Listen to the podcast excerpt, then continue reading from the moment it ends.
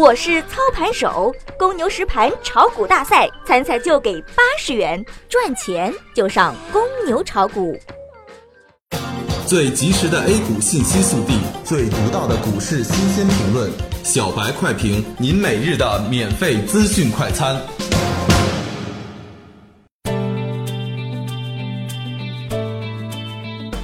各位听友，大家好，欢迎各位收听三月三日的小白快评。小白快评今日午评话题：政协开幕，沪指放量滞涨，风险可控，把握个股行情。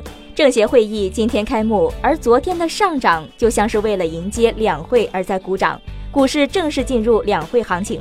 沪指今天小幅低开之后震荡向上，但向上的幅度并不大，主要受制于这几天的获利盘，需要利用震荡的形式来消化。而且在震荡的过程当中出现了放量滞涨，有些投资者就开始看不懂了。其实看不清楚的方向可以清仓观望一下。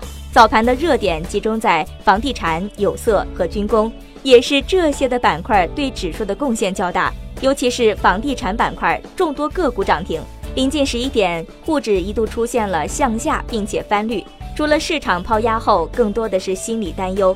多个学者和市场人士呼吁注册制延迟，但今天上交所理事长桂敏杰表示，注册制和战略新兴板块都没有推迟，而且承接得很好，对市场形成了打压，快速的翻绿。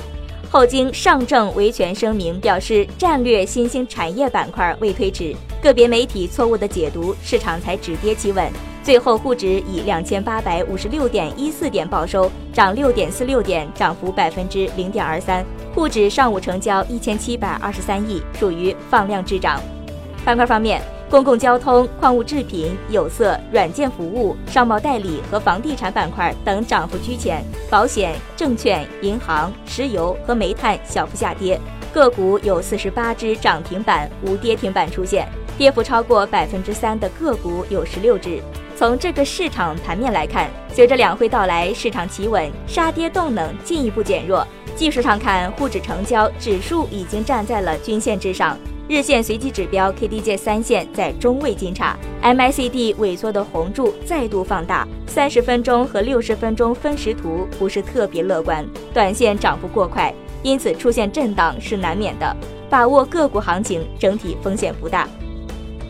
感谢您收听今天的小白快评，本栏目由公牛财富出品，优美动听录制。明天同一时间，欢迎您继续收听。学习玩耍两不误，小白炒股学堂，小白炒股学堂，小白炒股学小白炒股学堂，小白炒股学堂，你的股神之路从这里开始。本节目由北京公牛股科技有限公司制作出品。